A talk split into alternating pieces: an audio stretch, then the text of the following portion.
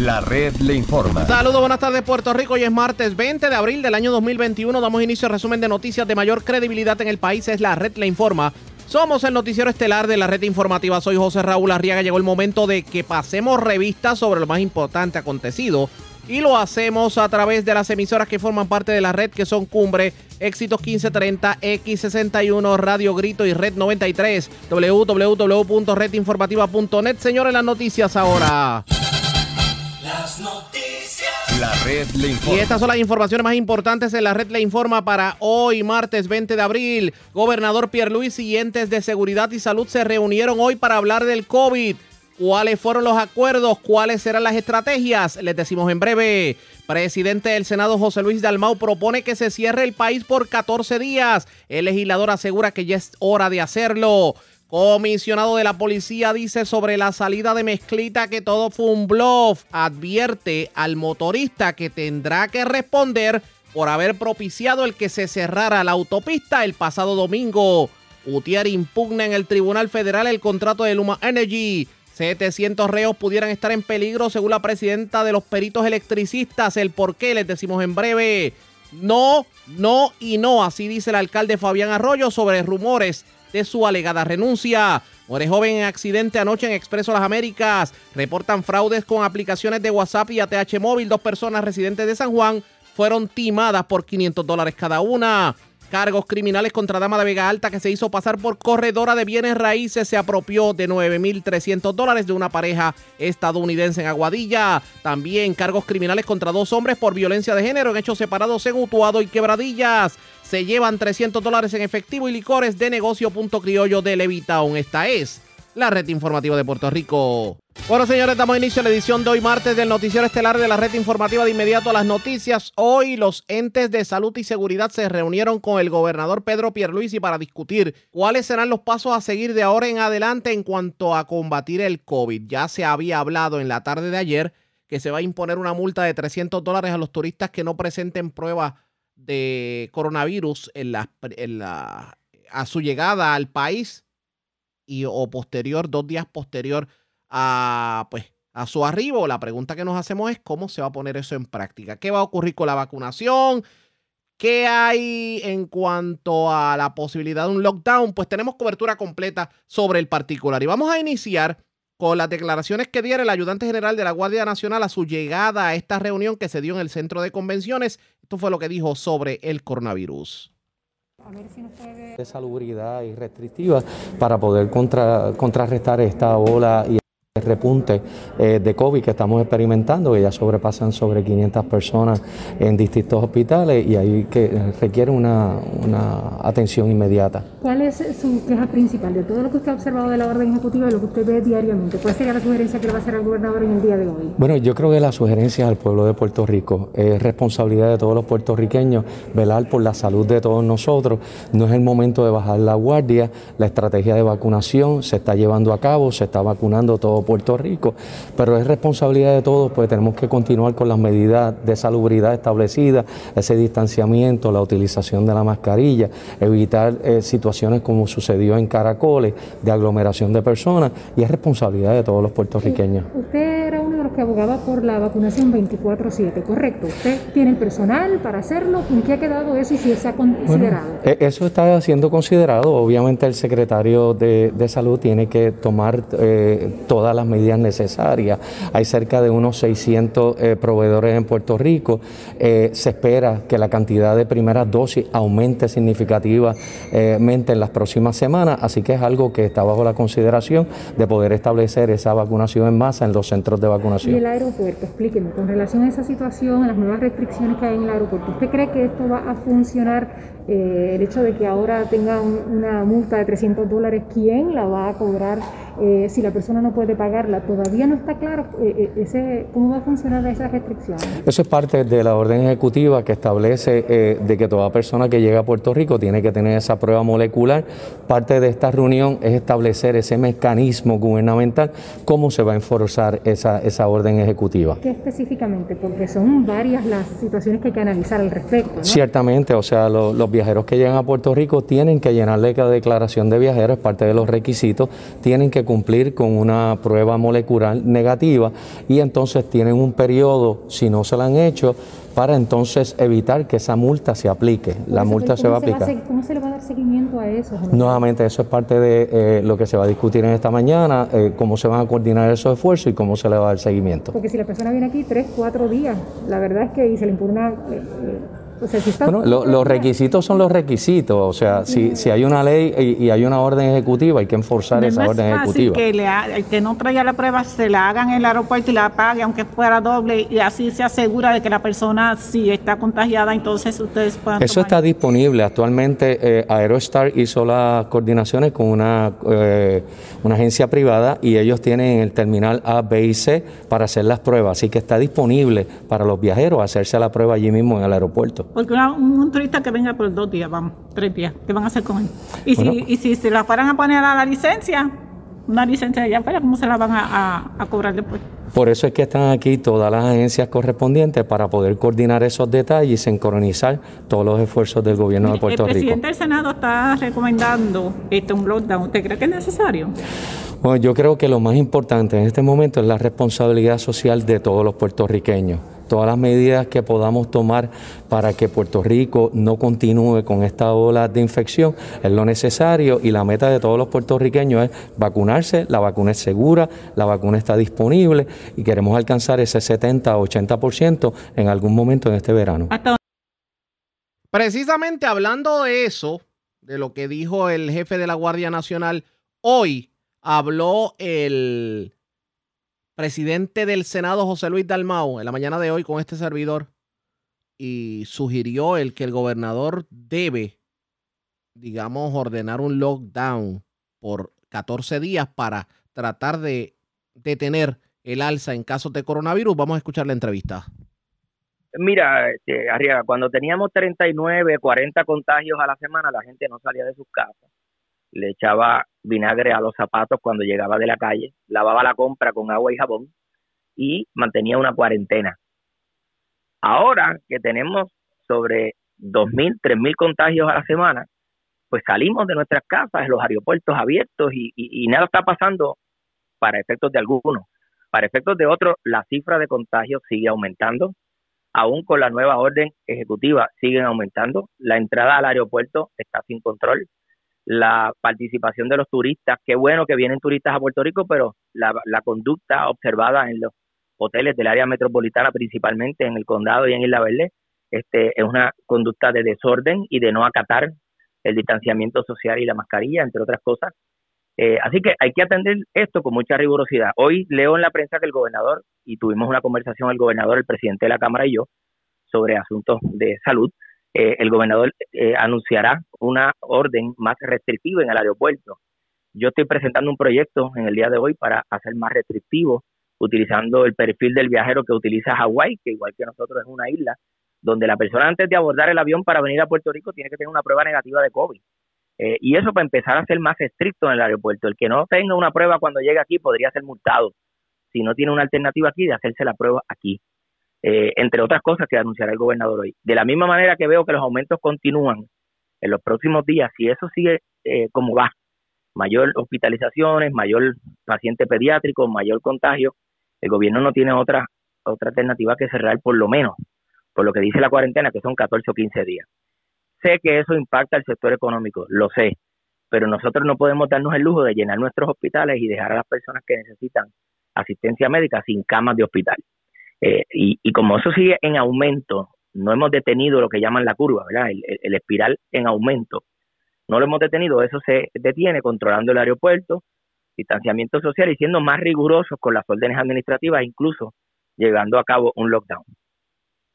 ¿Y puede el remedio ser efectivo tomando en consideración, eh, y, y obviamente tengo que poner estos ejemplos, el que, por ejemplo, nosotros vimos este fin de semana las megatiendas llenas, las filas en donde olvídese del distanciamiento social. Sin embargo, una persona, por ejemplo, no podía ir a un parque de pelota que es grandísimo a ver a sus hijos jugar, por ejemplo. O sea, esas son las contradicciones. Exacto. Esas son las contradicciones de la orden ejecutiva que hay que revisar. El Task Force médico viene diciendo hace tres semanas que esto está empeorando.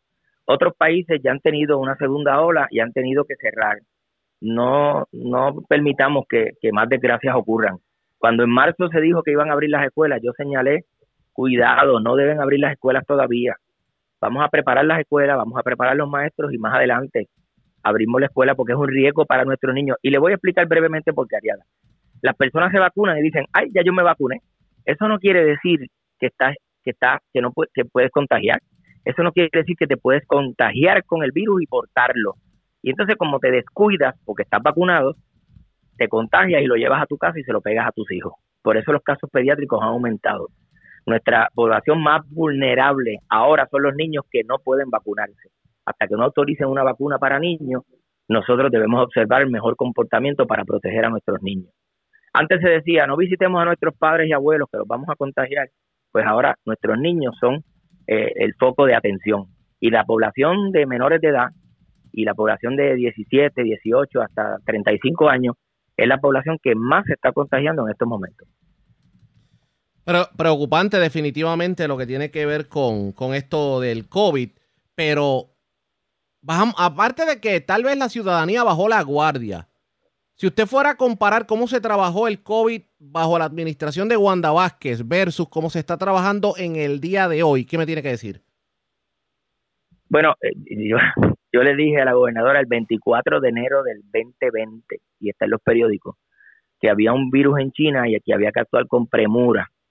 Eh, se tardó un poco, pero en marzo hubo un lockdown. Mientras ese lockdown estuvo, los contagios no fueron altos.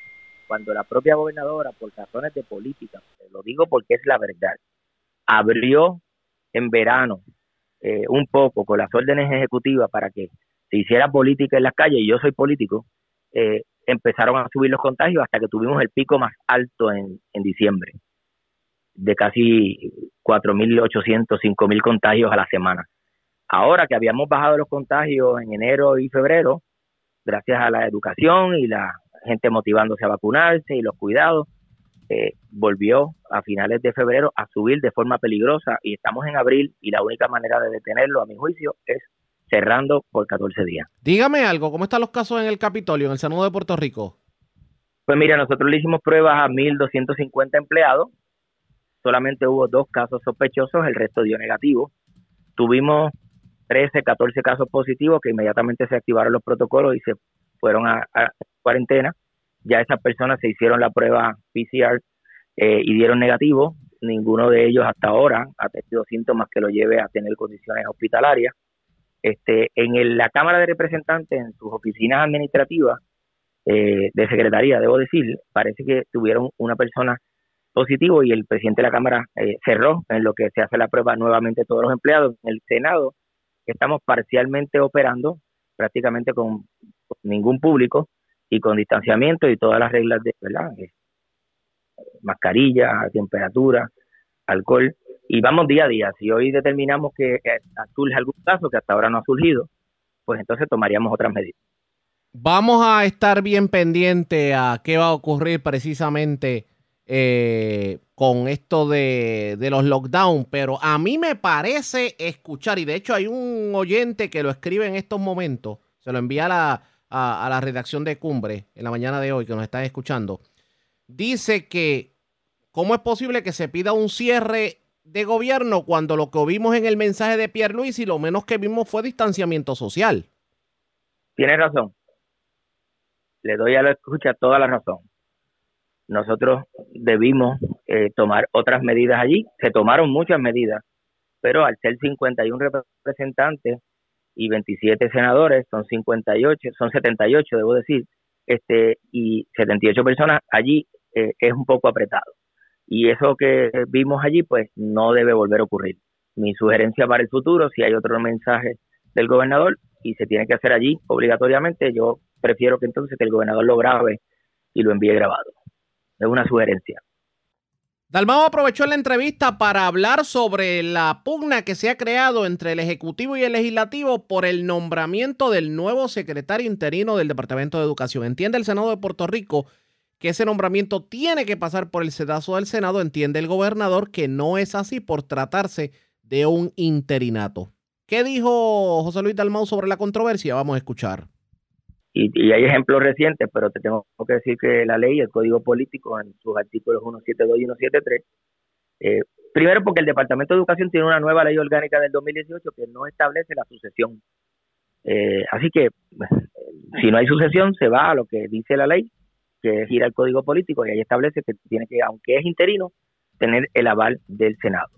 Eh, así se lo hice saber ayer al gobernador y a las tres y media de la tarde se radicó el nombramiento, ya está radicado. Nosotros tenemos que, comenzando hoy, atender ese asunto lo antes posible, porque si bien por un lado el Departamento de Educación no debe estar sin, sin un líder, también lo que tú acabas de señalar, eh, se nombra una persona que, que no ha tenido la experiencia, ni la ocupación, ni las plazas, ni las destrezas de haber estado en el Departamento de Educación. Y eso es un nombramiento que, aunque es interinato, podría hacerlo hasta junio 30. Eh, yo espero que no, pero hay que evaluarlo eh, de forma rápida, pero de forma responsable.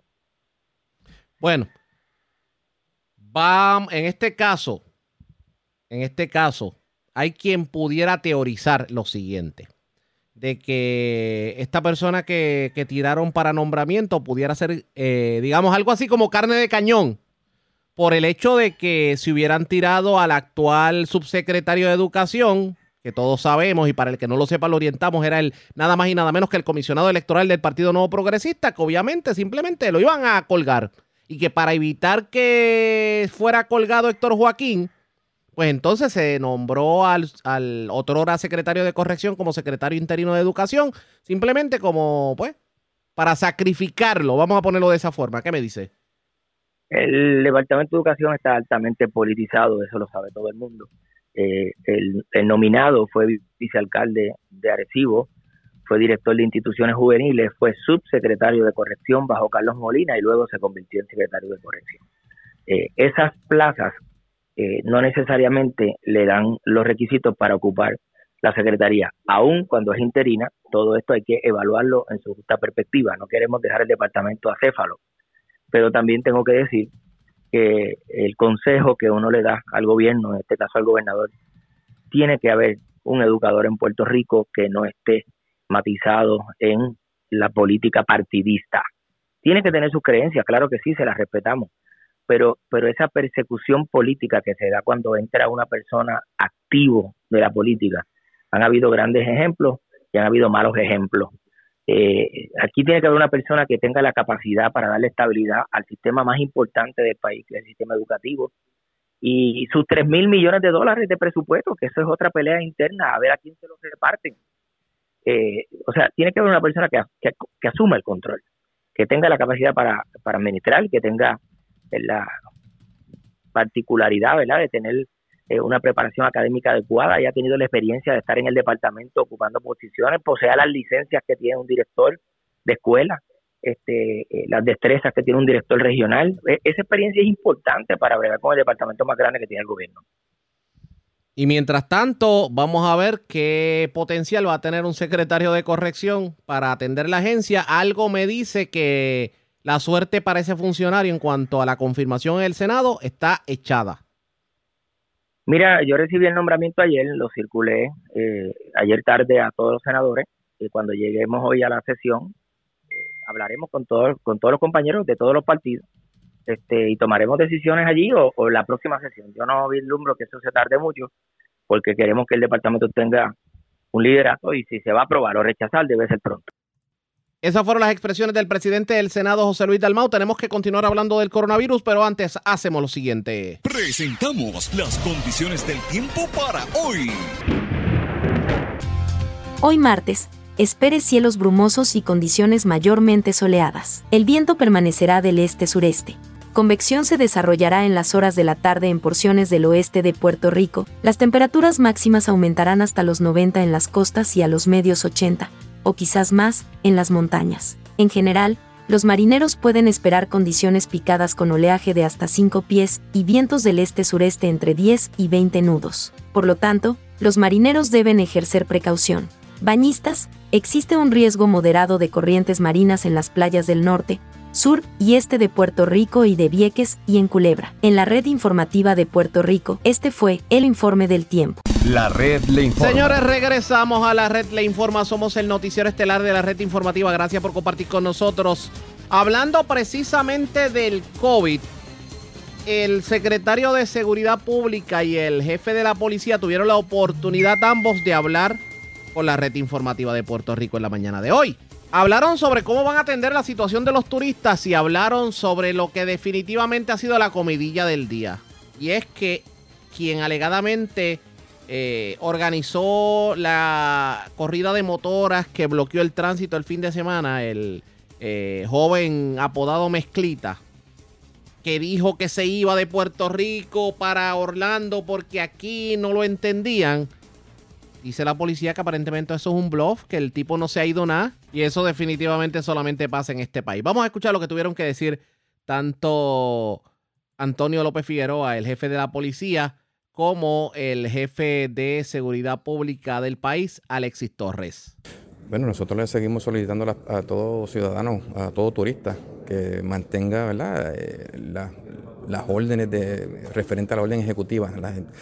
Que siga las direcciones y las instrucciones que, son bajo esa orden. A la misma vez, como ciudadanos, le decimos a todo el mundo que nosotros todos somos parte del problema y parte de la solución. de esa manera lo que le solicitamos es eso mismo, que seamos todos parte de la solución. Vean acá, venga acá, y, siguen la gente en los comercios, no los restaurantes, eh, los llamados este, eh, los más pequeños, lo que la gente pues tiende a, dar darse el trago, pero como tienen este, a veces comida, pues lo llaman restaurante.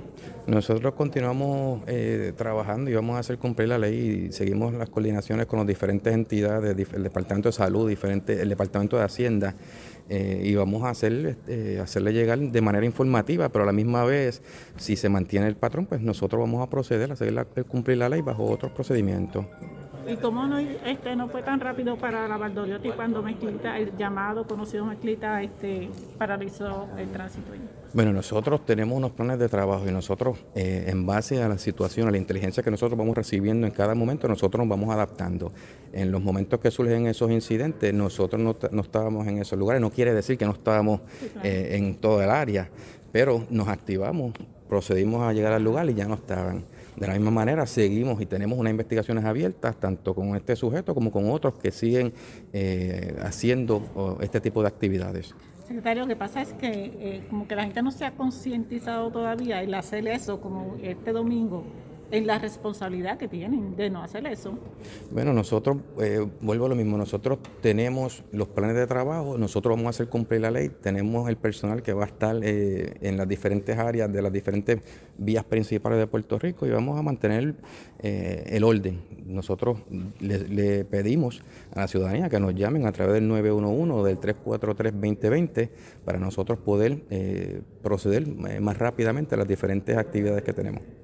Comisionado, este, al momento, ¿dónde está Mezclita? Si sabe la policía, ¿qué fue lo que pasó? Bueno, por lo menos tenemos, conforme a la investigación, se encuentra todavía en Puerto Rico, no ha salido del país. Estamos investigando, ¿verdad?, para poder realizar las denuncias correspondientes eh, relacionadas al hecho que, este individuo irresponsablemente realizó en días pasados pero ustedes lograron el arresto de él, este, lo, pues, llegó hasta el cuartel con ustedes o no? No, no, no, no, no hemos hecho, eh, no hemos hecho arresto ninguno todavía, estamos en la etapa de investigación para entonces erradicar la, la denuncia correspondiente tan pronto tengamos toda la prueba existente.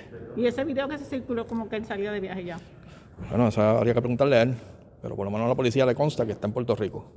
Que no hay, tiene la policía evidencia de que no hay un pasaje a nombre de él que salió todo eso se corroboró y está, está ahora mismo en Puerto Rico. Ya en, horas de la tarde o durante el día eh, se estará tratando de localizar este individuo. ¿Cómo cuántas personas había allí el día que realizaron? Caramba, desconozco ese número. Esa situación surge de imprevisto. La policía, pues, tan pronto la informan, pasa al lugar.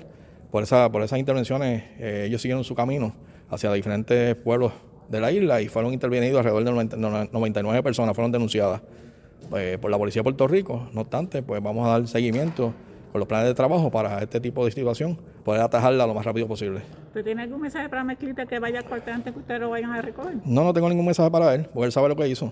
Así que en su momento la policía, pues que tengan la evidencia correspondiente, pues se trabajará con el asunto. ¿Y cómo van a hacer? Este, se sabe que no puede haber un policía en cada sitio. Pero eh, como le estaba preguntando, eh, la, la, gente al concientizarse de que a estas alturas, ¿cómo vamos a hacer eso? Llevo el mensaje que llevó el secretario de Seguridad Pública, Alexis Torres, que esto es un asunto de cada uno de nosotros. Tanto el problema, como dice él, y la solución es de nosotros también. Cada puertorriqueño, cada persona que visita Puerto Rico tiene que poner de su parte, porque estamos hablando de una cuestión de vida, esto es una pandemia, o sea, no estamos hablando de que las cosas están normalizadas, sino que tenemos que, trabajar, ¿verdad? Y para esta misma eh, situación que, la mayoría de las personas condenan por la acción que hizo este, este, individuo, pues que pongan de su parte y nos ayuden en todo lo que sea eh, relacionado al COVID, ¿verdad? Y se mantengan su residencia y, no haya aglomeración. En cuanto a los policías, ¿cuántos están este, por, por en COVID o que están fuera por alguna otra cosa? En estos momentos tenemos 30 policías por COVID y 422 por, por, en cuarentena. A nivel de toda la isla. A nivel de toda la isla, correcto. ¿Y quién sustituye eso? No tiene. No, seguimos trabajando con el personal que esté disponible, ¿verdad? Siempre cuidando la salud de mis policías, que es lo, más importante, ¿verdad? Que se cuiden ellos también para poder nosotros dar el servicio que merece Puerto Rico. vean, este, pero ¿y por qué? Porque ya los policías tienen este equipo, ¿no? Sí, tenemos este, tienen guantes, tienen todo. Se han repartido alrededor de 4, 4 millones 500 mil mascarillas, se ha dado sanitizer, constantemente se le está dando equipo al policía para que se proteja y así lo estamos haciendo. Por eso es que el mínimo de, hay un mínimo de, personal uniformado eh, contagiado y eso, ¿verdad? Gracias a Dios y gracias a ellos mismos que están haciendo, poniendo su parte para cuidarse.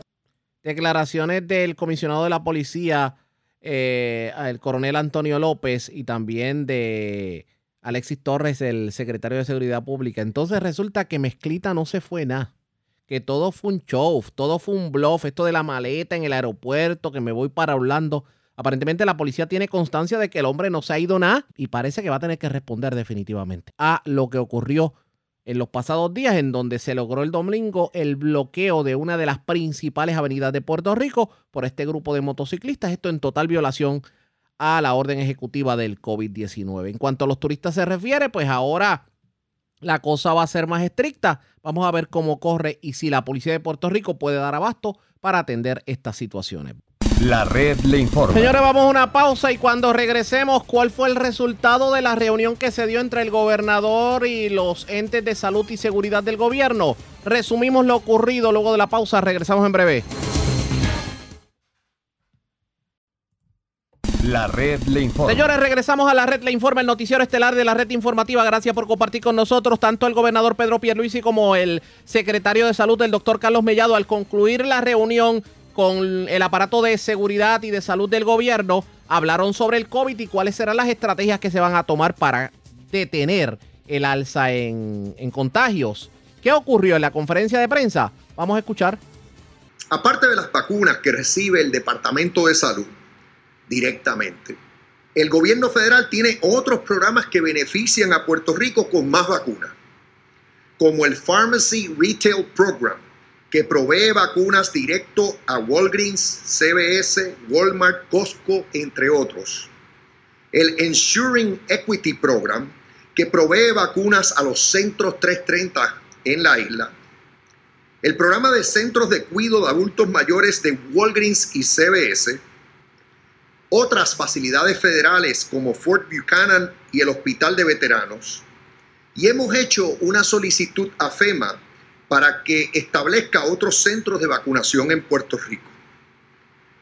Cuando sumamos estas vacunas adicionales que llegan a Puerto Rico, los números son aún mejores.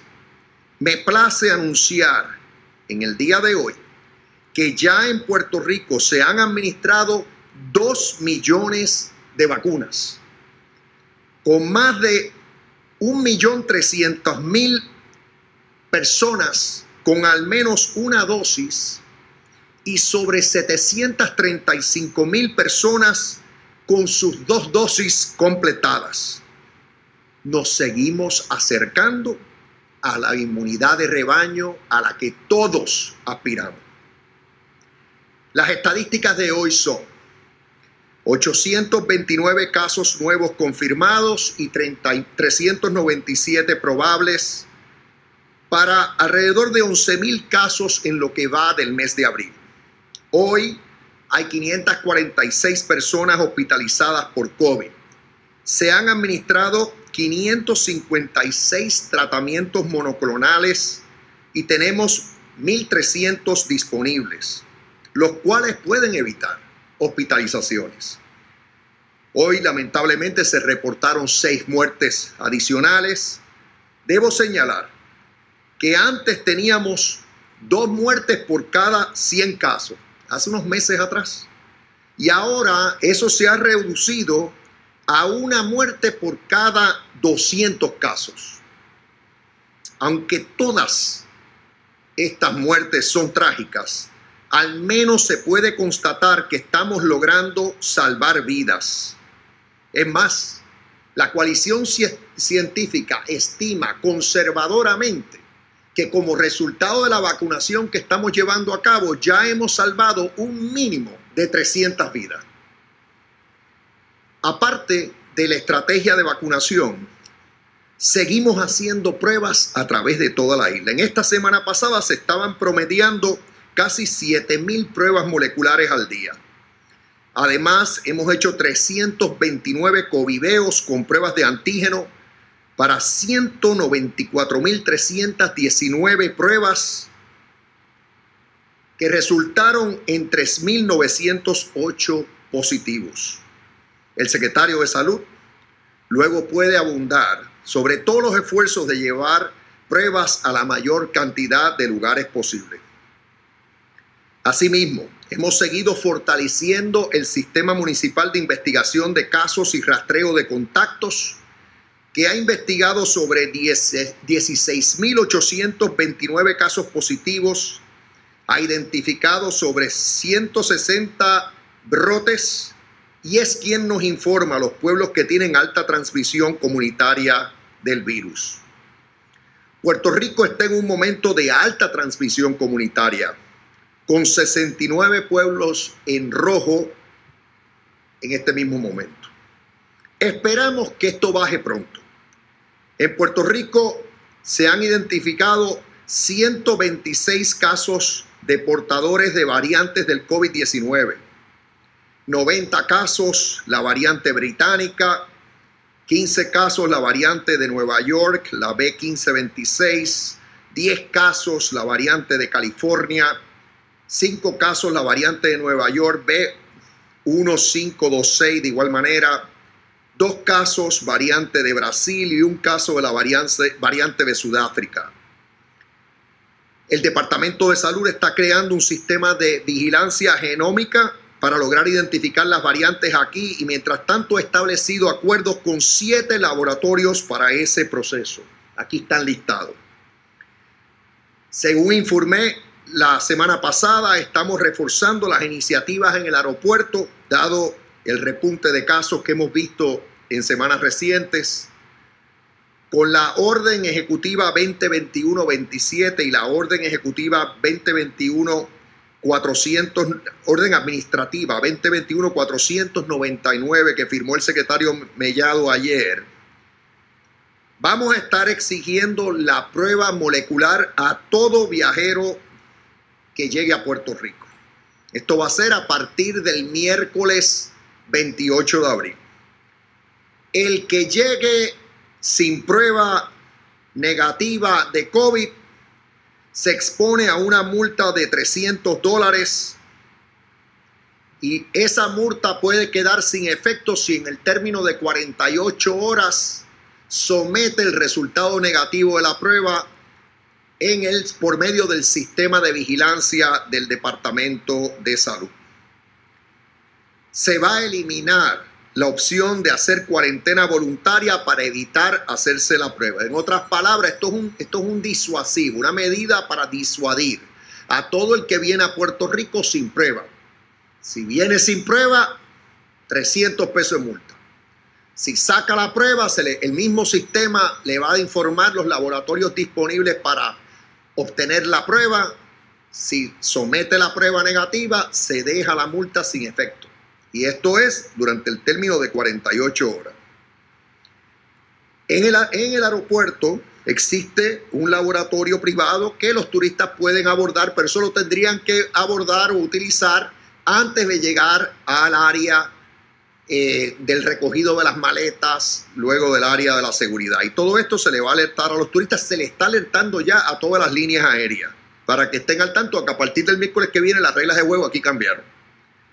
También el Departamento de Salud ha liderado la fiscalización de las restricciones impuestas para combatir el, el COVID-19. La ciudadanía puede alertar sobre incumplimiento a través de la línea confidencial 787-522-6300 o por el correo electrónico al investigaciones La Oficina de Investigaciones del Departamento de Salud tiene casi 20 oficiales y ha recibido refuerzos de más de 39 efectivos de la Policía de Puerto Rico, el Departamento de Recursos Naturales y Hacienda. En sus intervenciones ha cerrado o multado a 273 establecimientos. Ha hecho 158 orientaciones de, sobre restricciones y 292 orientaciones epidemiológicas sobre los protocolos de salud. Para complementar todos sus esfuerzos, el Departamento de Salud tiene varias campañas de educación y prevención en los medios de televisión, de radio y en las redes sociales, como la de Quiéreme, mientras se pueda, la de Protégete y Vacúnate y la de Ponte tu mascarilla con personalidades reconocidas. Por otro lado, todos los componentes del Departamento de Seguridad Pública también están participando de esta estrategia multisectorial contra el COVID-19 con sobre 2.500 recursos asignados tienen una estrategia coordinada que también incluye un contacto para que los ciudadanos alerten sobre alguna falta de cumplimiento de la orden ejecutiva. Esto lo pueden hacer llamando al 787-343-2020 o por vía de eh, el internet en el portal cumple con la orden ejecutiva arroba policía.pr.gov. Además, la policía coordina sus esfuerzos de fiscalización con el negociado de bomberos, emergencias médicas 911 y manejo de emergencias, así como con el Departamento de Salud, Hacienda, OSHA, DACO y las policías municipales. Sus resultados durante la pandemia incluyen 3.185 multas expedidas a negocios, 484 multas, perdón, expedidas a individuos, 484 multas expedidas a, negocios, 1.789 denuncias a personas, 236 denuncias a negocios, 521 arrestos efectuados y 1.016 negocios impactados. Asimismo, el Departamento de Recursos Naturales complementa la estrategia con sus órdenes administrativas y cartas circulares que regulan la utilización de playas y balnearios, el anclaje y distanciamiento requerido por parte de embarcaciones y tiene sobre 300 oficiales del cuerpo de vigilantes fiscalizando por todo Puerto Rico. Como saben, le he dado gran prioridad a la apertura de escuelas pero siempre adheridas a estrictos protocolos de seguridad para salvaguardar la salud de nuestros estudiantes y empleados en los planteles escolares. Hay 163 escuelas públicas en Puerto Rico con certificaciones para poder abrir cuando el nivel de contagio así lo permita. 111 planteles públicos en espera de esa certificación y 584 escuelas públicas pendientes de entrar en el proceso. Obviamente algunas de estas escuelas, la gran mayoría de las que no han entrado es porque tienen defectos estructurales en sus planteles que estamos en vía de corregir. También hemos sido diligentes proveyendo ayudas económicas e incentivos a través, a través del Departamento de Hacienda y el Departamento de Desarrollo Económico y Comercio, porque esta pandemia ha afectado a mucha de nuestra gente. Del mismo modo, la compañía de turismo ha ayudado con los protocolos para hospederías y empresas turísticas expandiendo sobre expidiendo sobre 200 certificaciones y verificando sobre 1.500 autocertificaciones. Tienen campañas educativas y de información en billboards y rotulación en áreas turísticas, en redes sociales, los aeropuertos y con las líneas aéreas. Además, tiene una caseta de información en la ventana del mar en condado y a través de un MOU con el municipio de Carolina se puso otra. Han invertido sobre 250 mil dólares en centros de información en los aeropuertos y han triplicado la seguridad privada en las zonas turísticas. Por otra parte, el gobierno de Puerto Rico está vacunando a todos los servidores públicos en los centros de la Guardia Nacional y está reforzando los protocolos preventivos en cada agencia ante el repunte de casos. Se ha limitado la capacidad de los establecimientos gubernamentales que reciben al público al 30% para proteger la ciudadanía y los empleados. Se continúan haciendo acomodos razonables a los empleados públicos mientras estemos en la pandemia y se están haciendo planes de pruebas aleatorias de COVID en muchas agencias como otra medida preventiva. Eso es parte de lo dicho por el gobernador Pedro Pierluisi. En la edición de mañana vamos a tener un resumen completo sobre lo ocurrido en esta conferencia de prensa. La red le A la pausa cuando regresemos las noticias del ámbito policíaco más importantes, así que regresamos en breve.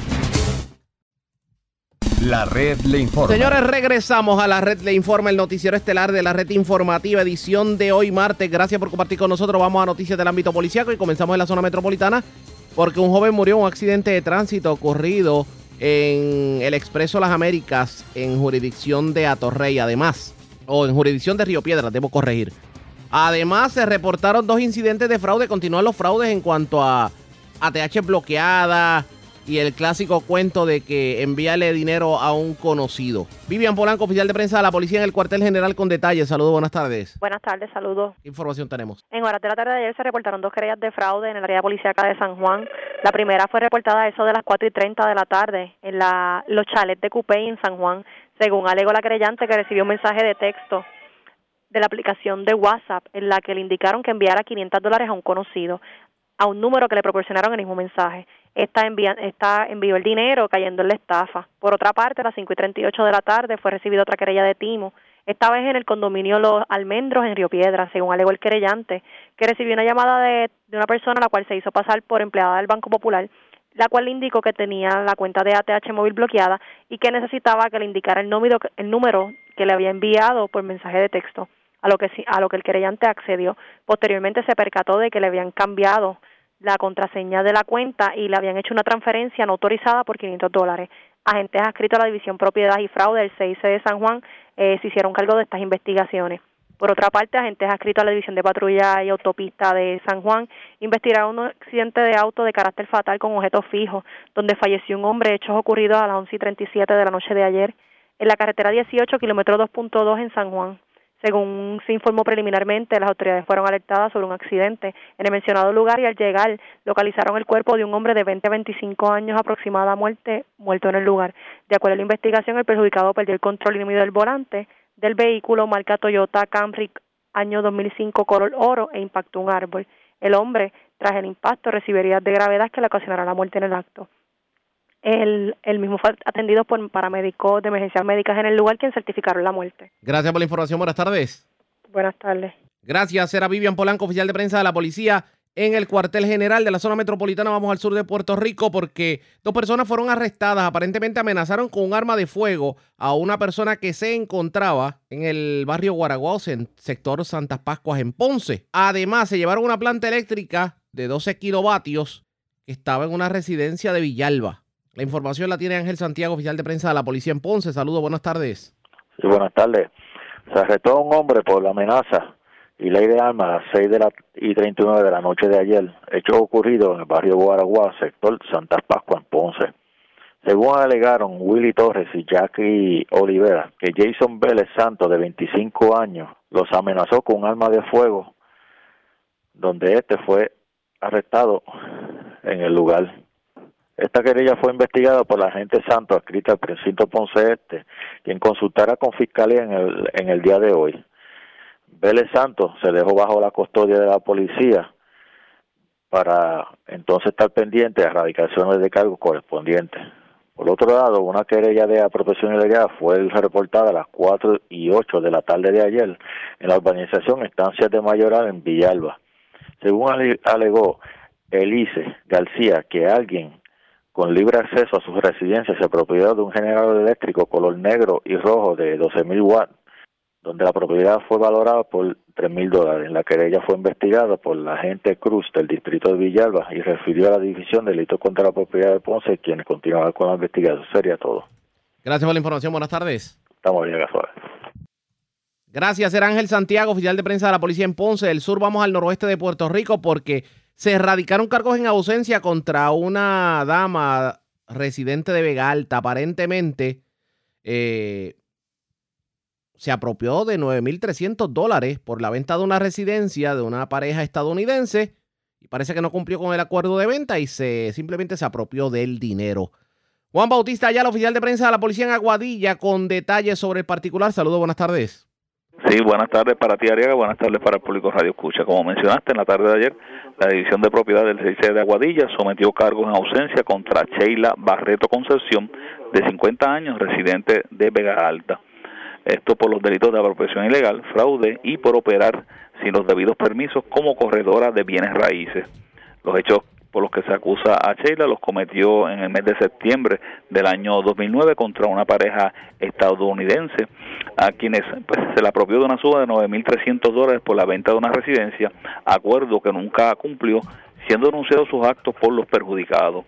El agente Irán Rivera, supervisado por la sargento Evelyn Vargas y el teniente Moisés Feliciano, consultó los hechos con la fiscal Diana Méndez, quien presentó los cargos ante el juez Rolando Matos, el cual determinó causa contra la imputada, expidiendo una orden de arresto contra esta con 50 mil dólares de fianza. Gracias por la información. Buenas tardes. Buenas tardes. Gracias. Era Juan Bautista, ya la oficial de prensa de la policía en Aguadilla, de la zona noroeste. Vamos a la norte metro porque se erradicaron cargos criminales contra un hombre por el asesinato de otro que ocurrió el pasado viernes, de hecho, en Naranjito. Además, se llevaron dinero de un establecimiento en Toa Baja y también se llevaron eh, pertenencias, herramientas manuales, lámparas, máquinas de lavado a presión de una residencia en Guainabo. También los amigos de lo ajeno cargaron con equipo de buceo, equipo militar, cañas de pescar, eh, estos, pues, de aparentemente de un vehículo en el barrio Quebrada Cruz, en Toalta. Wanda Santana, oficial de prensa de la policía en Bayamón, con detalles. Saludos, buenas tardes. Buenas tardes para usted y para todos. ¿Qué información tenemos? Agentes adscritos a la División de Homicidios del Cuerpo de Investigaciones Criminales de Vega Baja radicaron cargos criminales por asesinato en primer grado y violación a la ley de armas contra Luis Ángel Rosado Morales por el asesinato de Ed Galier Camilo Rivera ocurrido el pasado viernes 16 de abril en Naranjito. Este caso se consultó con el fiscal Pedro Mateo, quien instruyó la erradicación de los cargos por posesión de un arma de fuego, portar y disparar un arma de fuego y asesinato en primer grado. El imputado fue llevado ante la juez Lismari Cintrón, quien luego de escuchar la prueba determinó causa para arresto, señalando una fianza global de 500 mil dólares, la cual no pudo prestar, siendo ingresado en la cárcel correccional de Bayamón. Por otra parte, dos escalamientos fueron reportados durante el día de ayer ocurrido en los pueblos de Tuabaja y Guaynabo. El primero de ellos se reportó a las 10 y 17 de la mañana en el negocio El Punto Criollo, que ubica en la avenida Boulevard en Levitown, Tuabaja, donde se alegó que alguien forzó la puerta frontal del lugar, logrando acceso al interior apropiándose de 300 dólares en efectivo, variedad de licores y ocasionaron daños a vitrinas en cristal, puertas y cerraduras. La propiedad fue valorada en 345 dólares aproximadamente y los daños no fueron estimados.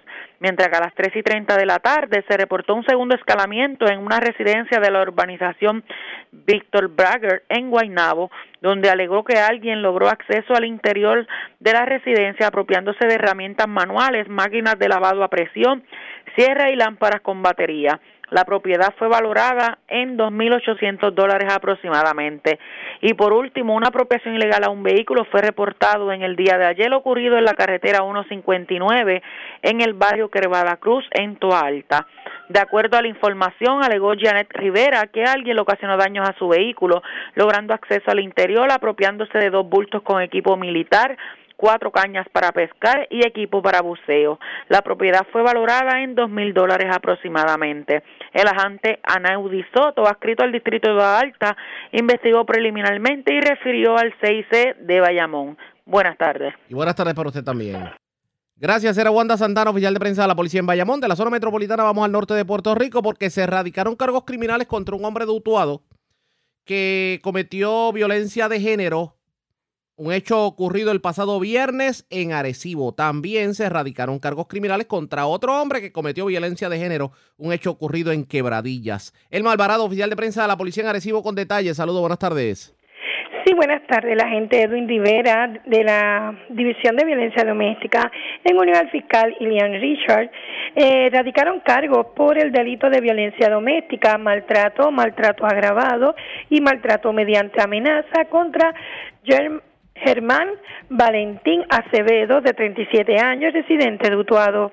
El caso fue presentado ante el juez Ángela Díaz del Tribunal de Arecibo, quien luego de escuchar la prueba determinó causa, fijando una fianza de tres mil dólares, la cual prestó a través de un fiador privado, quedando en libertad hasta su vista preliminar, pautada para el 5 de mayo. Los hechos ocurrieron el viernes 16 de abril, en horas de la noche, en el pueblo de Arecibo, donde el imputado cometió los hechos. También tenemos que la agente Tania Cortés de la División de Violencia Doméstica en unión a Ilian Richard Morán de la, eh, de la Fiscalía de Arecibo radicaron cargos por maltrato, maltrato mediante amenaza de la Ley 54 esto contra José Nieves Hernández, de 36 años, residente del pueblo de Quebradillas. El caso fue presentado ante la jueza Ángela Díaz Escaleras del Tribunal de Arecibo, quien luego de escuchar la prueba determinó causa, fijando una fianza de seis mil dólares, la cual prestó hasta quedando en libertad hasta su vista preliminar pautada para el 5 de mayo. Los hechos ocurrieron el viernes 16 en horas de la noche en el pueblo de Quebradillas, donde el imputado cometió los hechos contra su pareja consensual. Eso es todo lo que tenemos por el momento. Que tengan todos buenas tardes. Y buenas tardes para usted también. La red le informa. Señora, vamos a una pausa. Identificamos nuestra cadena de emisoras en todo Puerto Rico. Regresamos con más en esta edición de hoy martes del Noticiero Estelar de la Red Informativa. La red le informa. Señores, iniciamos nuestra segunda hora de programación el resumen de noticias de mayor credibilidad en el país. Es la red le informa. Somos el noticiero estelar de la red informativa, edición de hoy, martes 20 de abril. Vamos a continuar pasando revistas sobre lo más importante acontecido y lo hacemos a través de las emisoras que forman parte de la red, que son Cumbre, Éxitos 1530, X61, Radio Grito y Red 93, www.redinformativa.net. Señores, las noticias ahora. Las noticias. La red le informa. Y estas son las informaciones más importantes en la red le informa para hoy, martes 20 de abril. Gobernador Pierluisi y entes de seguridad y salud se reunieron hoy para hablar del COVID. ¿Cuáles fueron los acuerdos? ¿Cuáles serán las estrategias? Les decimos en breve. Presidente del Senado José Luis Dalmau propone que se cierre el país por 14 días. El legislador asegura que ya es hora de hacerlo. Comisionado de la policía dice sobre la salida de Mezclita que todo fue un bluff. Advierte al motorista que tendrá que responder por haber propiciado el que se cerrara la autopista el pasado domingo. Utier impugna en el Tribunal Federal el contrato de Luma Energy. 700 reos pudieran estar en peligro según la presidenta de los peritos electricistas. El por qué les decimos en breve. No, no y no, así dice el alcalde Fabián Arroyo sobre rumores de su alegada renuncia. Muere joven en accidente anoche en Expreso Las Américas. Reportan fraudes con aplicaciones de WhatsApp y ATH móvil. Dos personas residentes de San Juan fueron timadas por 500 dólares cada una. Cargos criminales contra Dama de Vega Alta que se hizo pasar por corredora de bienes raíces se apropió de 9.300 dólares de una pareja estadounidense en Aguadilla. También cargos criminales contra dos hombres por violencia de género en hechos separados en Utuado y Quebradillas. Se llevan 300 dólares en efectivo y licores de negocio Punto Criollo de Levitown. Esta es la red informativa de Puerto Rico. Bueno, señores, damos inicio a la segunda hora de programación en Noticiero Estelar de la red informativa de inmediato las noticias.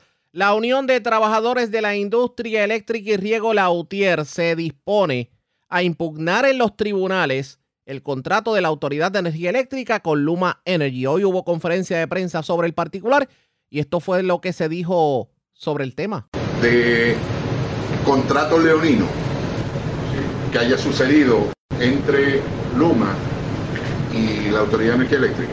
Sí, primero. ¿Algún ejemplo así que la gente pueda entender, mire lo que estamos pagando o lo que se está haciendo? Bueno, eh, la lista sería larga. Okay, de todas las eventualidades. De hecho, nosotros preparamos un documento que está como anejo en la demanda y ese documento tiene todas esas particularidades, pero voy a dar un ejemplo. Pero usted, usted debe tener un ejemplo que a lo mejor es simbólico. Sí, claro, claro. El, la ley de alianzas público-privadas exige que el privatizador haga aportaciones de capital.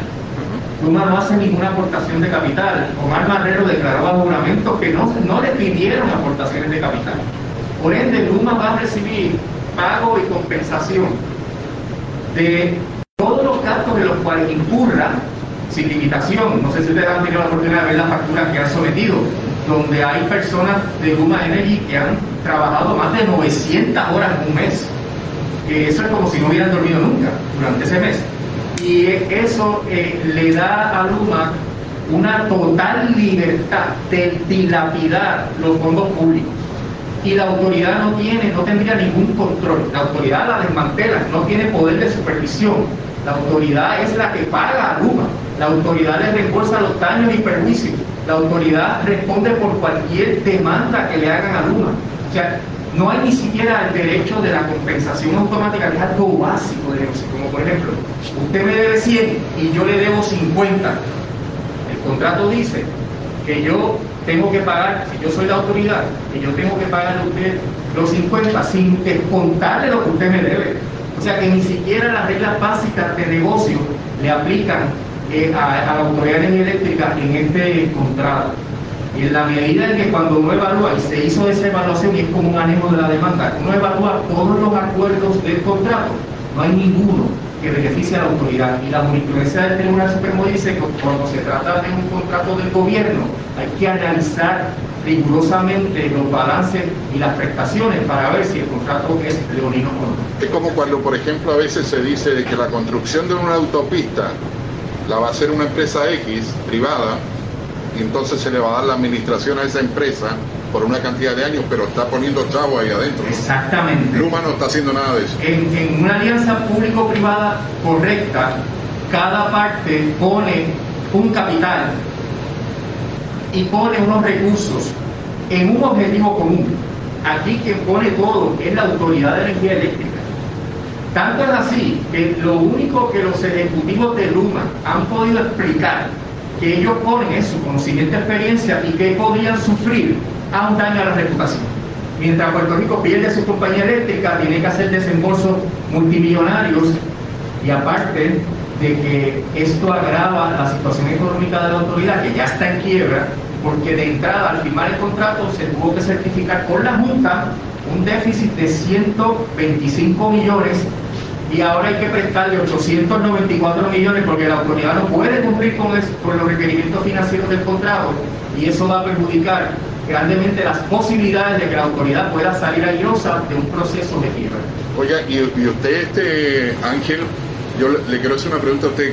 A, hace como una semana apareció eh, una información por las redes sociales que decía que hay un vicepresidente, que no sé quién es, que cobra 350 dólares la hora y en el mes cobró 790 horas y un manager a 200 dólares la hora que cobró 878 horas en un mes y un mes de 31 días tiene 744 horas.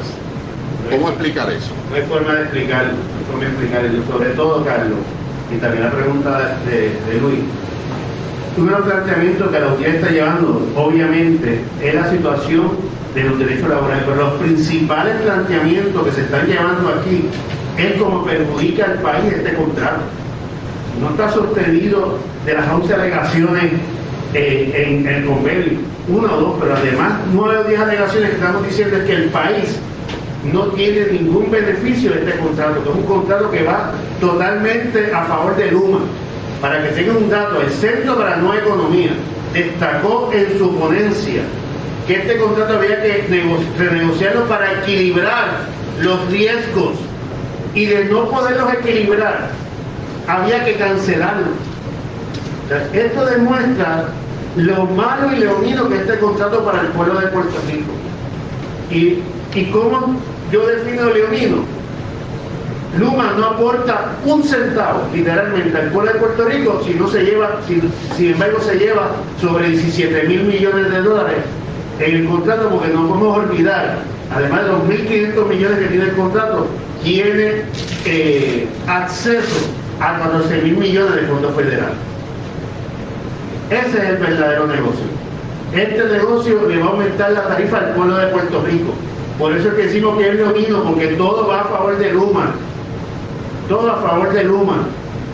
Y cuando el dinero no dé, pues Luma, que tiene la, prerrogativa conforme el contrato, va a ir a la Comisión de Energía a pedir una revisión de tarifa.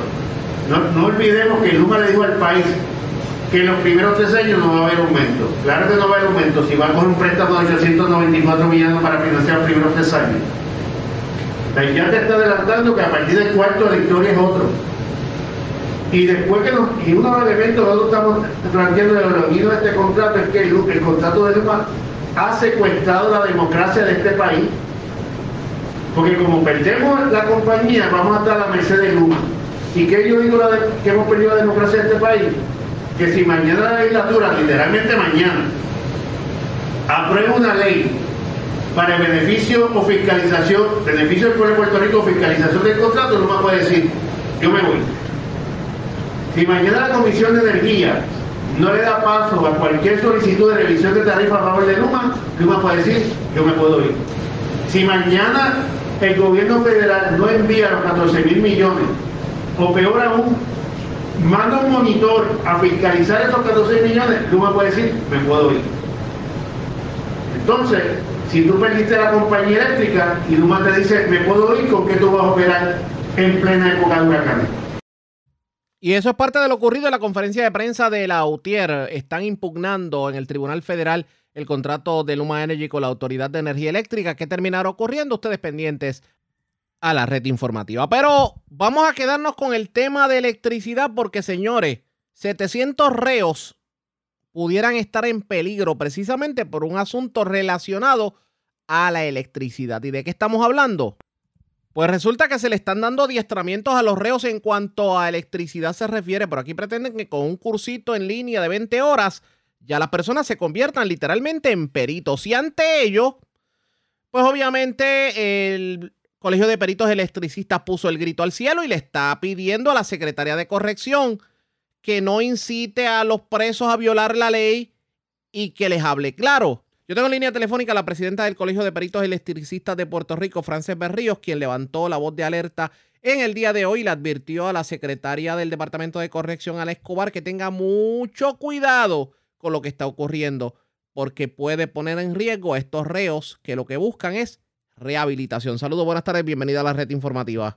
Muy buenas tardes, ¿cómo están todos? Todo muy bien, gracias por compartir con nosotros. Cuénteme cuál es la controversia. Pues mira, sale una noticia el día de ayer donde se le están ofreciendo a 700 CEOs eh, la oportunidad de tomar 20 horas de capacitación y están aceptándoles al, auto, al autoempleo luego de esta rehabilitación.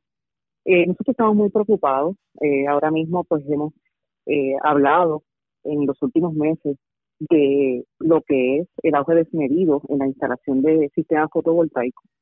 En, eh, estamos también trabajando con el programa de inspectores, estamos visitando muchos proyectos y esto pues agudiza todavía la situación que existe. yo tengo una preocupación, o sea, estamos hablando de que eh, se pretende que con 20 horas dadas por internet un individuo pueda entonces estar capacitado para entonces instalar placas este, solares que siguen siendo un sistema eléctrico en residencias de, de personas o comercios. Esto es peligroso y no solamente es peligroso, es violatorio a la ley porque esta es la parte contradictoria de todo. Uno puede entender lo que es el adiestramiento que uno requiere en cualquier eh, profesión, en cualquier rama, un adiestramiento completo. Pero aquí hay algo más. Es como si el Departamento de Corrección, que se supone que está rehabilitando personas que violaron la ley, estuviera induciendo a esas personas a volver a violar la ley. Sí, nosotros estamos cursando una misiva, eh, ¿verdad? La Secretaría de, de esta entidad, eh, para que conozca la ley, para que sepa eh, las multas que se exponen, a, que exponen a estos individuos. Y mira, y, y volvemos a lo mismo, en muchos años, yo llevo muchos años en esta práctica, tengo alrededor de 18 años y posiblemente en el tiempo en lo que estudiaba y en el tiempo en lo que eh, logré entonces obtener mi licencia, que tardan unos años.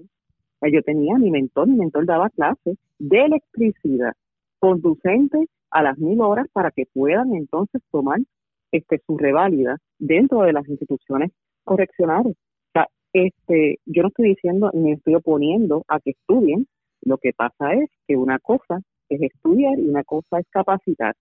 Y entonces en el caso de electricidad, pues no es un juego. Para que la gente sepa, para que la gente sepa, ¿qué requiere o sea, una persona para que pueda hacer una instalación eléctrica? ¿Qué dice la ley de Puerto Rico y qué eh, cursos debo tener yo para poder hacer una instalación eléctrica en el país? Pues mira, la ley 115 eh, lo que nos dice es que debe ser una institución acreditada por el Consejo de Educación Superior. Eh, primero, tiene que ser un curso que tenga al mínimo mil horas. De, generalmente se completa en un año, año y dos meses, dependiendo del programa que usted entre. Eh, después de eso tienes que tomar un examen de revalida para hacerte ayudante, que con las primeras 500 horas. Luego de ahí esperamos un año, que ese año se supone que estés bajo la supervisión de un perito electricista trabajando, cosa que estás haciendo práctica. Y de ahí entonces tomamos lo que es el examen práctico y el examen teórico, que tienes dos años para tomar esos dos exámenes y pasar a uno o el otro. Y de ahí te haces perito electricista. Para las instalaciones de sistemas fotovoltaicos, existe entonces una reglamentación que es el programa de política pública energética, que está escrito ahora al DEC, que entonces tienes que tomar un curso de 30 horas que está basado en tu licencia profesional, seas perito electricista o seas ingeniero eléctrico. Eso quiere decir que antes de tomar esas 30 horas, contaron con que tú tienes una licencia profesional que ya está, que te capacita entonces para trabajar en electricidad y estas 30 horas se capacitan para entonces hacer una instalación. Eso no significa que con esas 30 horas ya tú eres este el monstruo, eh, para decirlo así en, lenguaje pueblerín, ¿verdad? En sistemas fotovoltaicos te tienes que seguir adiestrando y capacitando. Estamos hablando, estamos hablando de, de, una, de que para ello hay que tener mucho conocimiento, hay que prepararse y que esto no es juego, bregar con, con la no es juego. Eh, yo he estado en otros foros, en diversos foros, y hemos tenido estas conversaciones. esto no es simplemente tú montar una plata. Esto tiene este, una complejidad. El perito electricista, el ingeniero, pues ya sabe dónde puede buscar, dónde están las salas de calibre, cuánto es el amperaje, sabe la diferencia y la relación entre amperaje, corriente y la resistencia, sabes entonces qué tú vas a utilizar para ese momento de esa instalación, que no va a poner en riesgo ni vida ni propiedad. Por eso entonces el Colegio de Perito Electricidad tiene que levantar bandera de que este tipo de, de adiestramiento pues ponen en riesgo vida y propiedad. Definitivamente. Gracias por haber compartido con nosotros. Buenas tardes. Buenas tardes, gracias por la oportunidad. Y era la presidenta del Colegio de Peritos Electricistas de Puerto Rico. Señores, antes de continuar con otros temas, hagamos lo siguiente. Presentamos las condiciones del tiempo para hoy. Hoy martes. Espere cielos brumosos y condiciones mayormente soleadas. El viento permanecerá del este-sureste convección se desarrollará en las horas de la tarde en porciones del oeste de Puerto Rico. Las temperaturas máximas aumentarán hasta los 90 en las costas y a los medios 80, o quizás más, en las montañas. En general, los marineros pueden esperar condiciones picadas con oleaje de hasta 5 pies y vientos del este-sureste entre 10 y 20 nudos. Por lo tanto, los marineros deben ejercer precaución. Bañistas, existe un riesgo moderado de corrientes marinas en las playas del norte, sur y este de Puerto Rico y de Vieques y en Culebra. En la red informativa de Puerto Rico, este fue el informe del tiempo. La red le informa. Señores, regresamos a la red le informa. Somos el noticiero estelar de la red informativa edición de hoy martes. Gracias por compartir con nosotros hablando de recursos legal, legales. Resulta que el presidente de la Cámara, Tatito Hernández, junto al vicepresidente Connie Varela, también el portavoz Ángel Matos, hoy hablaron de otro recurso legal, por esta vez en contra del gobernador Pedro Pierluisi y de la Junta de Control Fiscal. La pregunta es, ¿por qué la Cámara de Representantes está llevando a los tribunales precisamente al gobernador y a la Junta. Pues esto fue lo que dijo el presidente de la Cámara, Tatito Hernández, en conferencia de prensa. En cuanto a la reasignación de unos 1.8 millones de dólares para financiar la consulta de los cabilderos de la estadidad eh, para el próximo marzo. Así que, eh, eh, eh, para mayo.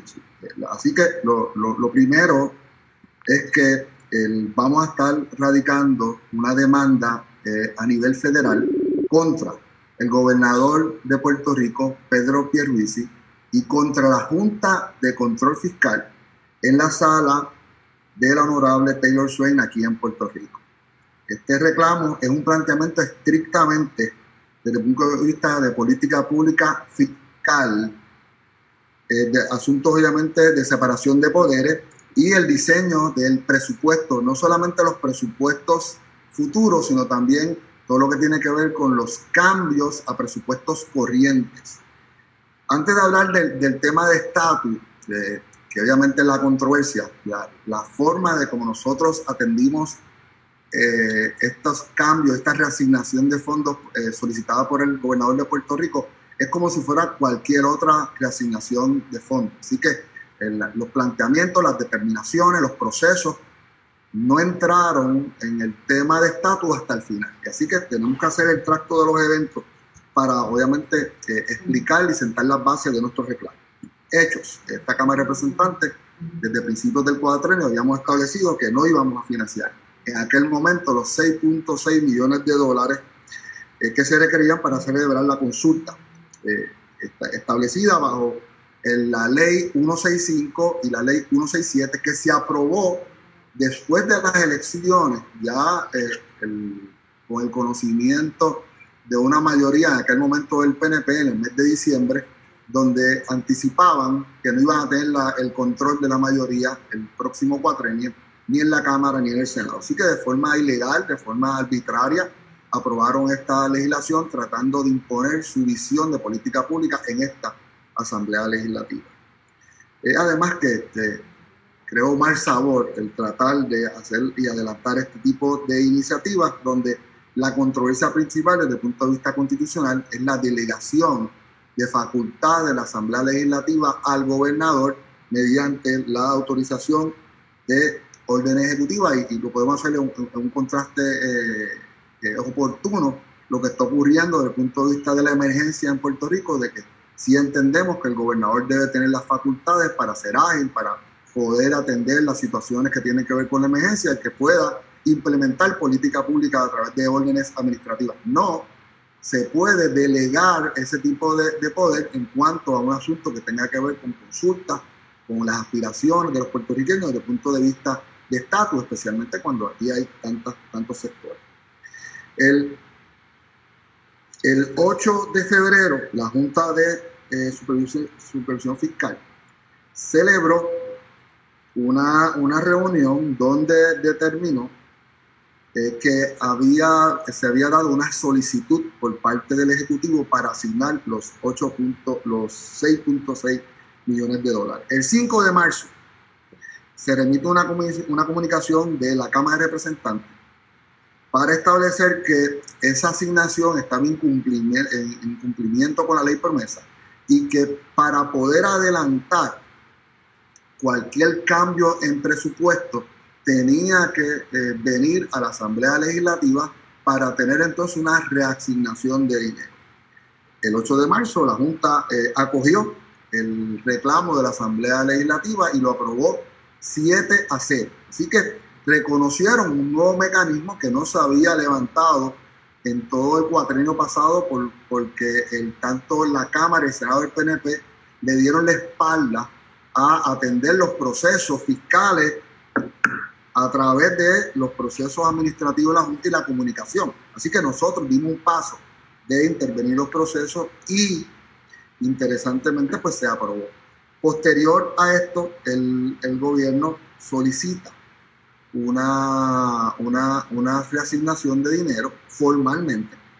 Y el, el presidente de la Junta, David Skill, establece que esa solicitud no era una solicitud que tuviera que ver con el asunto de estatus y que no incumplía con las determinaciones y los estatutos de la ley promesa que establece claramente que en los procesos de autodeterminación la Junta no puede intervenir ni puede limitar las acciones de asignación de dinero por parte del gobierno de Puerto Rico, y cuando estoy hablando de gobierno como un todo, ¿verdad? El gobernador, la Asamblea Legislativa. Así que eh, eh, es bien importante este elemento porque el presidente de la Junta de Control Fiscal está estableciendo que esta asignación, desde el punto de vista eh, de, de, evaluación, no se podía evaluar desde el punto de vista de estatus, era una asignación más. Y que no cumplía de forma con la sección de la ley promesa que establece que no se puede intervenir en los asuntos de estatus. Así que, y, y, era bien importante porque la Junta lo que está diciendo en este planteamiento, esto está atendiendo solamente un sector, no está atendiendo un proceso inclusivo, vinculante. El gobernador de Puerto Rico solicita formalmente eh, a través de la FAF la asignación de 1.8, ya reduce la cantidad de 6.6 a 1.8, incluye una resolución para ser aprobado por la Asamblea Legislativa, ya el, propio gobierno está reconociendo con este acto el que se necesitaba aprobación por la Asamblea Legislativa, porque lo incluye dentro del proceso administrativo en la Junta. La Junta nos remite la solicitud de la FAF, el PNP nunca radicó la resolución, nosotros la radicamos y el, el 7 de abril la resolución es atendida en comisión, en la Comisión de Hacienda por el compañero Jesús Santa, en un markup session, y es derrotada. Así que ahí se evidencia la visión de esta Asamblea Legislativa en cuanto a la reasignación de dinero. El 14 de abril se, eh, se reafirmó conforme con el rechazo de la Cámara de Representantes y esta, eh, en cuanto a las partidas. Sin embargo, posterior a la comunicación, la Junta hace una, hace una expresión porque el gobernador comunica que va a enviar el, el, dinero a través de las disposiciones estatales que establecen la FAF y la OGP. Así que la, aquí que está la contradicción. Después de haber culminado el proceso funcional estructural como dispone la ley federal, la Junta eh, hace una expresión sobre no va a retar la asignación directa del Ejecutivo a través de los estatutos estatales y ahí entonces tenemos la contradicción que hay determinaciones previas y finales cuando ya había culminado de forma como cualquier otra asignación y había sido rechazada por la Asamblea Legislativa. Esa es la razón principal que ahora vamos a dirimir en, los tribunales, el choque y la contradicción que hay entre dos determinaciones por parte de la Junta de Control Fiscal la, la aspiración obviamente del, del, Ejecutivo en cuanto a esta, este, esta posición desde el punto de vista de política pública y la posición nuestra. Y hay que obviamente dirimirla desde el punto de vista estrictamente de política pública fiscal, como si fuera cualquier modificación de presupuesto, un presupuesto corriente.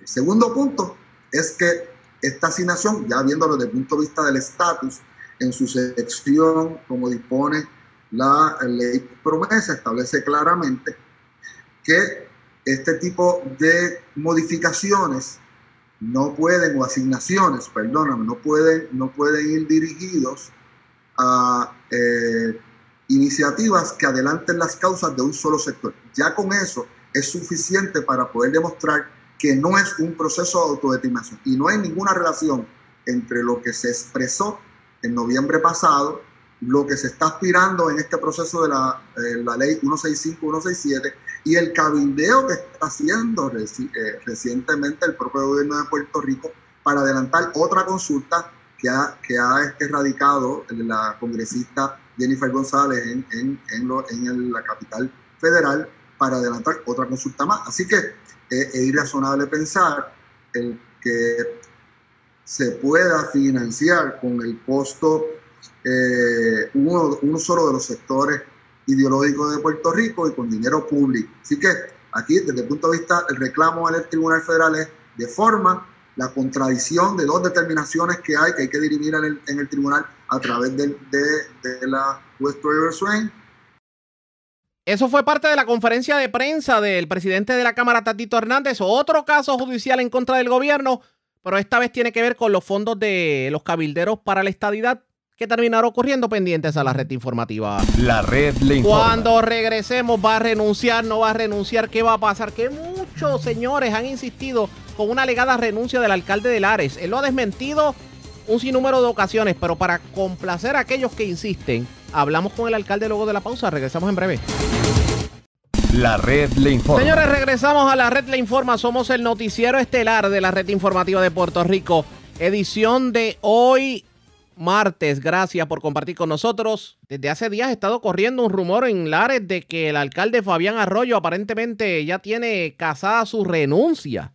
Y usted se preguntará, pero si, pero si el alcalde de Lares lleva apenas varios meses, yo creo que lleva 100 días, a lo sumo 101, 102 días eh, como primer ejecutivo municipal.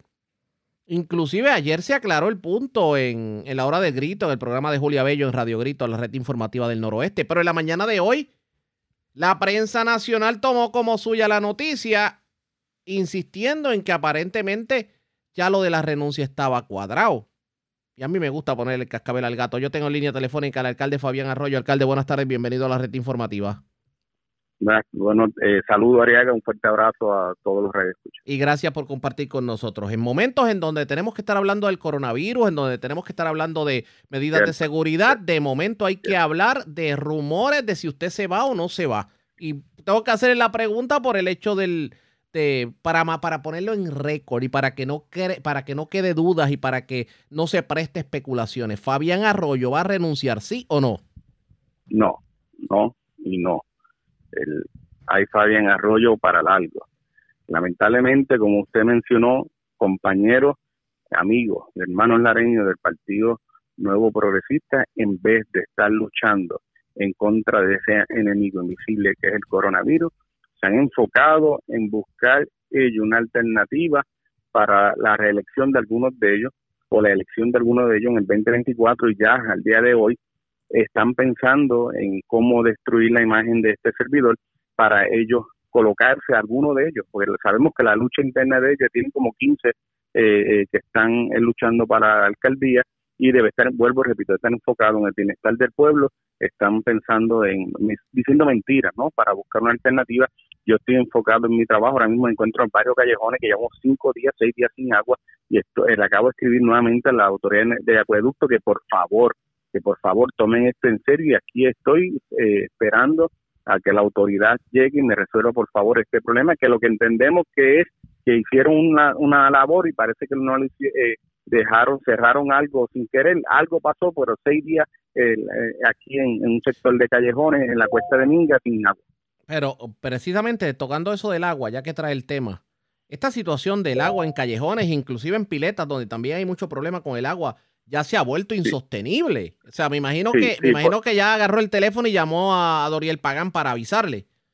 Hablé, hablé con el director de, de acueducto de Arecibo, Samuel, eh, le informé, no me gusta molestar a Doriel si le envío un mensaje a un chat que tenemos entre nosotros, lo, el grupo de ellos, eh, le informamos, le informamos a todos los directores eh, para que sepan, desde mi cuando decidí correr, lo primero propuesta, de las primeras cinco más importantes fue agua para todos, que consiste en mejorar el agua en callejones, piletas y en palmasola, poniendo, instalando y estamos solicitando eh, ayuda económica a diferentes agencias de gobierno para instalar, instalar super, eh, unos tanques gigantes en dichos sectores, cosa cuando tengamos problemas de agua baje por gravedad.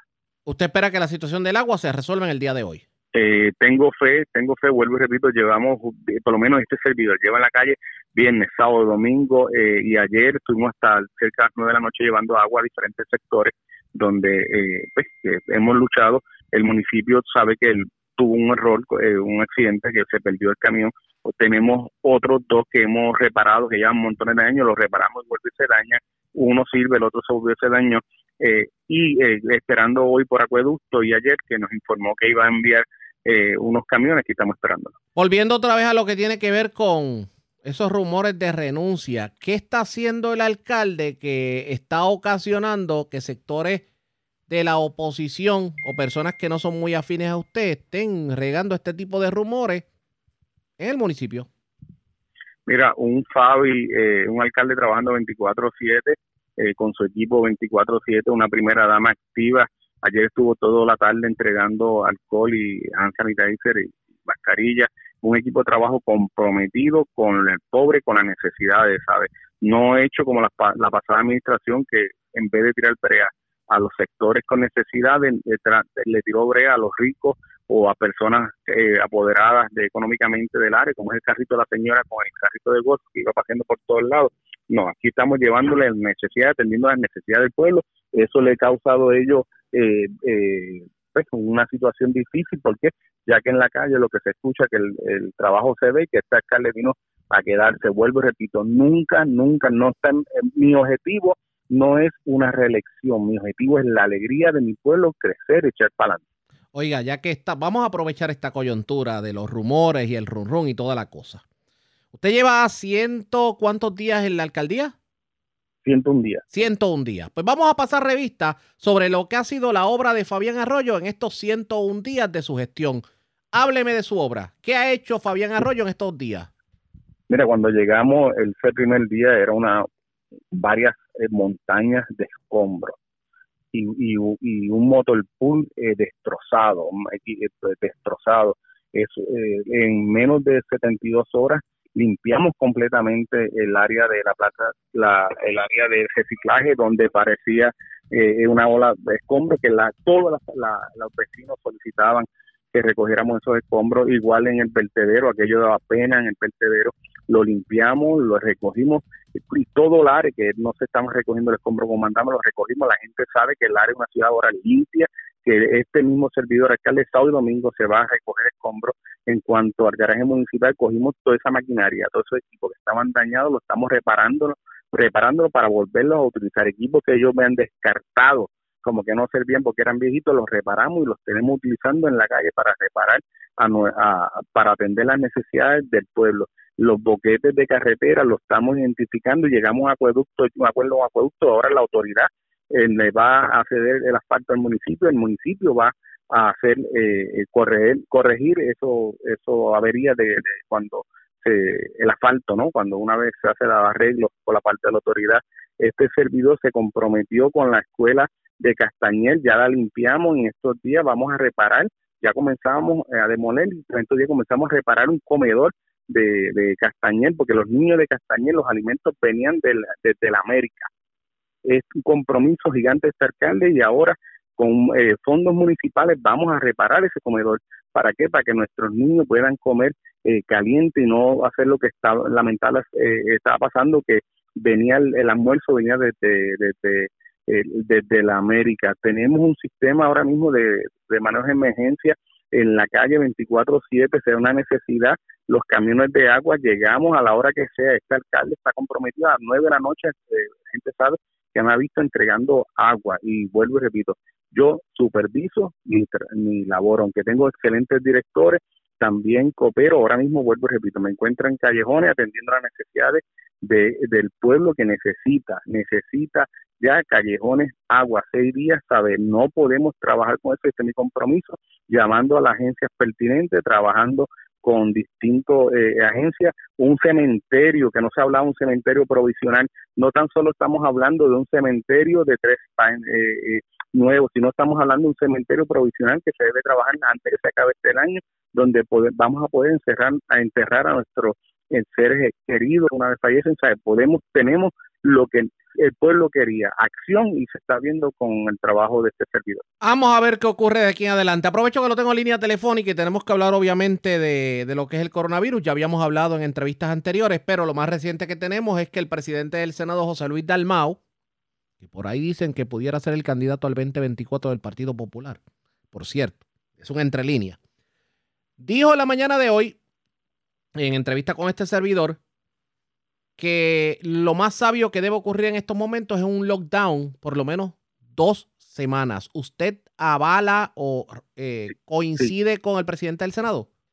Sí, sí, completamente de acuerdo. Como alcalde de la ciudad del Grito, le pido al señor gobernador y concurro con las palabras y expresiones que ha hecho eh, él y otros compañeros, eh, el presidente del Senado y otros compañeros, tenemos que cerrar por lo menos dos semanas, hacer un cierre total para poder eh, trabajar con lo del coronavirus. No es hasta que nos llega un ser querido, es que gritamos o, o pedimos un cierre total, pero yo como alcalde, viendo los sentimientos de mi pueblo, ya ahora un cierre total.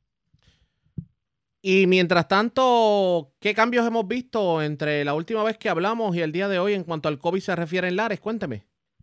Sí, mira, eh, se ha visto la, acción de distintas oficinas del municipio eh, donde hemos eh, estamos trabajando algunas remotos, otros estamos asistiendo a los compañeros de distintos comercios para cómo manejar la situación del coronavirus. Hemos entregado mascarillas, hemos entregado alcohol, hemos orientado a distintas personas. Esta semana comienzan los dos monitores de, de oficina del COVID, que son los que se van a encargar junto a la Policía de Deporte Municipal en ir a los, a los negocios para que se esté cumpliendo el protocolo, sabe, eh, se ve, se ve en la calle, se ve eh, la situación del, del se ha, mejorado por lo menos la, los positivos, se ha tranquilizado aquella bola que iba subiendo, se ha mantenido eh, un poco más estable. Eso no quiere decir que todavía tenemos compañeros comprometidos en el hospital. Yo tengo a mi amigo Pipe, que está hospitalizado, estuvo con ventilador, tuvo un, un, un fallo eh, respiratorio, gracias a Dios está mucho mejor, eh, eh, todavía está delicado, pero se ha, se ha visto la, la, la, mejora, pero eso no quiere decir que los lareños nos podemos confiar que irnos a la calle, tenemos que usar mascarilla todo el momento y vacunación. Sí, se vio que Lares fue de los 10 municipios, eh, primeros 10 municipios vacunados en, en, Lares, estamos entre los primeros 10 ahora. Enhorabuena en ese sentido. Bueno, alcalde, gracias por haber compartido con nosotros. Vamos a estar pendientes, de hecho, la situación del agua, después nos cuenta cómo pudieron resolver la situación de callejones y piletas, porque la situación es crítica. Cómo no, gracias por compartir con nosotros. El alcalde de Lares, Fabián Arroyo, ya ustedes escucharon, señores. No crea en rumores. Los rumores eran de que supuestamente Fabián Arroyo ya tenía cuadrada su renuncia. Resulta que no. Ayer se lo confirmó a Julia Bello en Radio Grito. Hoy lo escuchamos nuevamente porque hoy la prensa nacional trató de presentar la historia como, pues, algo que aparentemente era correcto según fuentes. Pero lo cierto es que el alcalde dice que hay Fabián Arroyo para largo. De hecho, también coincide con lo que dijo el presidente del Senado, José Luis Dalmau, al inicio del noticiero, en el sentido de que ya es tiempo de que se piense en un lockdown por 14 días para atajar la ola del COVID. ¿Qué terminará ocurriendo sobre el particular? Pendientes a la red informativa. La red le informa. Señores, vamos a una pausa. Regresamos a la parte final del noticiero estelar de la red informativa. La red le informa. Bueno, señores, regresamos esta vez a la parte final del noticiero estelar de la red informativa de Puerto Rico. ¿Cómo está Estados Unidos? ¿Cómo está el mundo a esta hora de la tarde? Vamos con DN, nos tienen un resumen completo sobre lo más importante acontecido en el ámbito nacional e internacional. Un jurado de la ciudad de Minneapolis escuchará este lunes las exposiciones finales en el juicio por asesinato del exoficial de policía Derek Chauvin, quien mató a George Floyd luego de permanecer arrodillado sobre su cuello durante más de nueve minutos en mayo de 2020. Los miembros del jurado permanecerán recluidos hasta que lleguen a un veredicto unánime. Esto se produce al tiempo que las manifestaciones por la muerte a de la policía de Downton Wright, un joven afroestadounidense de 20 años, continuaron durante el fin de semana en el suburbio de Brooklyn Center, en la ciudad de Minneapolis. El viernes, la policía arrestó a más de 100 personas en las protestas. Los agentes también acorralaron a periodistas, los obligaron a ponerse boca abajo en el suelo y les fotografiaron el rostro y las credenciales de prensa. Otros periodistas fueron atacados con aerosoles químicos y otras armas consideradas menos letales. Un policía arrojó al suelo a la productora de la cadena de noticias CNN, Caroline Sung. Le sujetó las manos con abrazaderas de plástico y la arrestó mientras le gritaba ¿Habla inglés? a pesar de que Sung se había identificado varias veces como periodista. Sung es asiático estadounidense. Una jueza federal emitió el viernes una orden de restricción temporal que prohibía que las fuerzas del orden estatales de Minnesota atacaran o arrestaran a los periodistas que cubrían las protestas. La medida no afecta a las fuerzas del orden locales ni a la Guardia Nacional.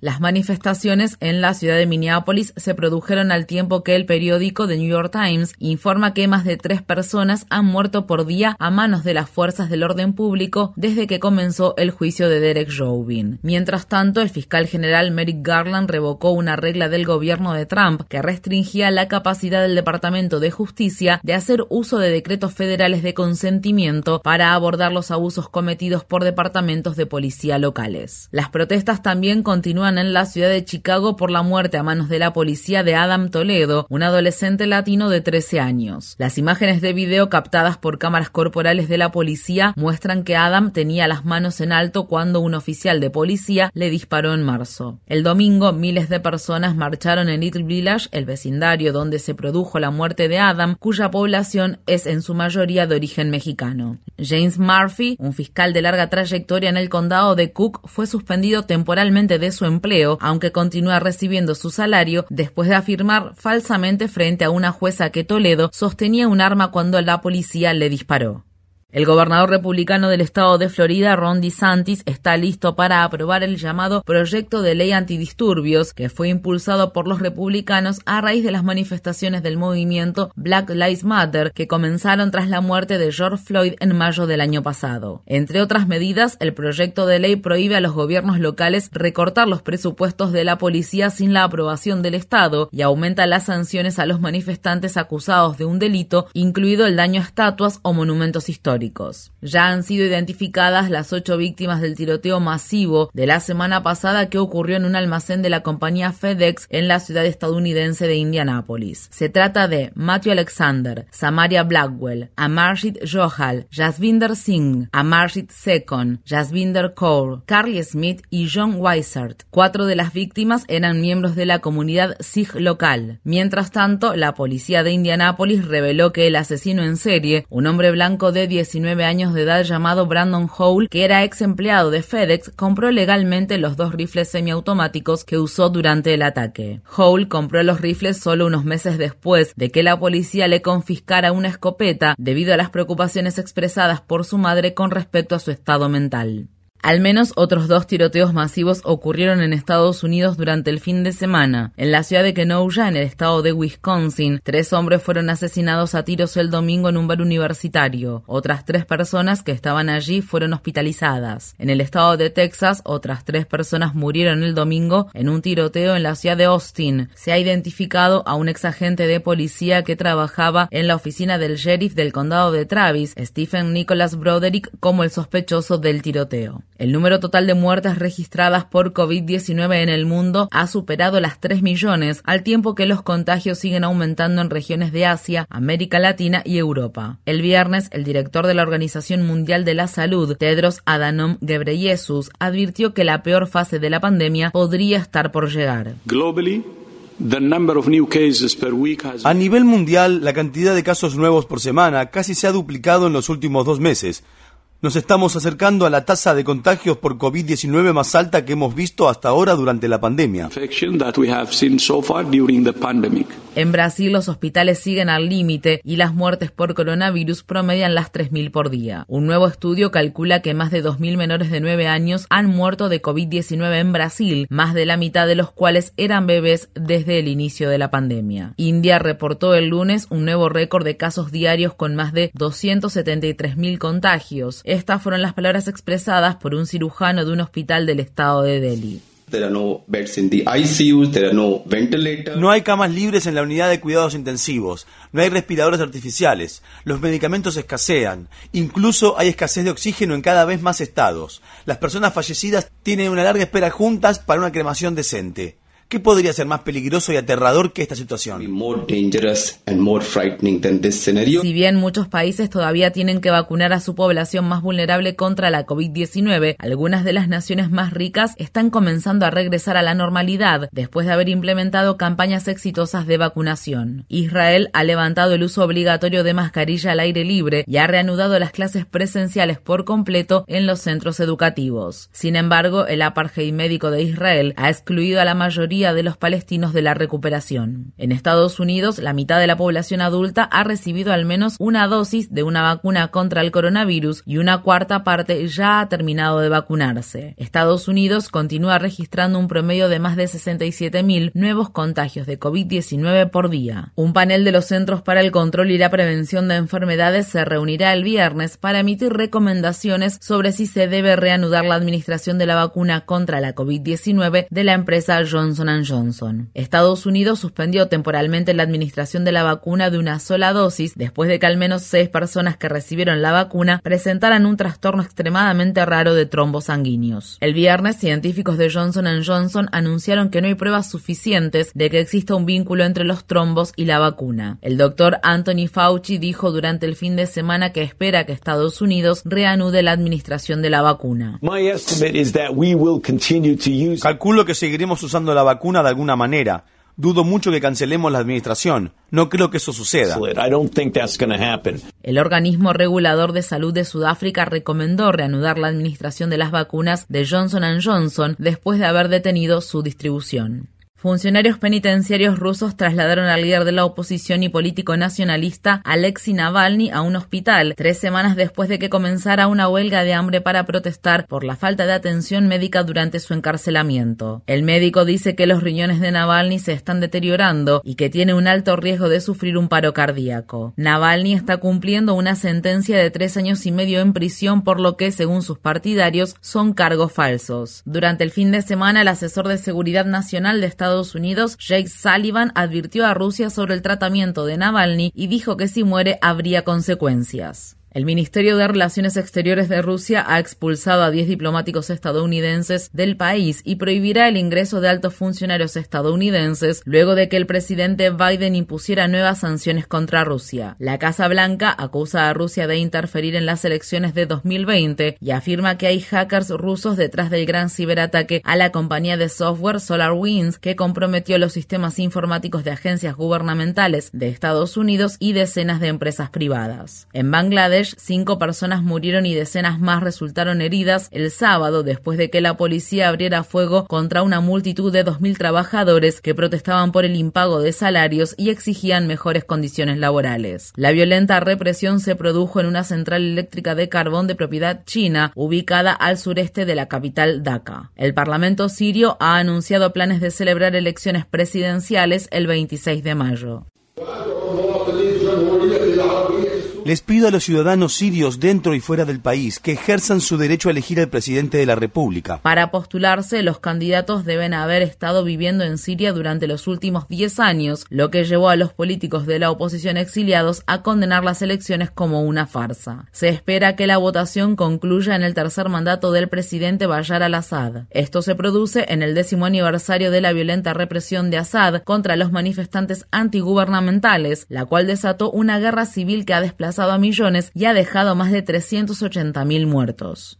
La red le informa. Bueno, señores, enganchamos los guantes. Regresamos mañana miércoles a las 3 de la tarde cuando nuevamente a través de Cumbre, de Éxitos 1530, de X61, de Radio Grito y de Red 93, que son las emisoras que forman parte de la red informativa de Puerto Rico, le vamos a llevar a ustedes resumen de noticias de mayor credibilidad en el país. Hasta entonces, que la pasen bien. Entonces, que la pasen bien.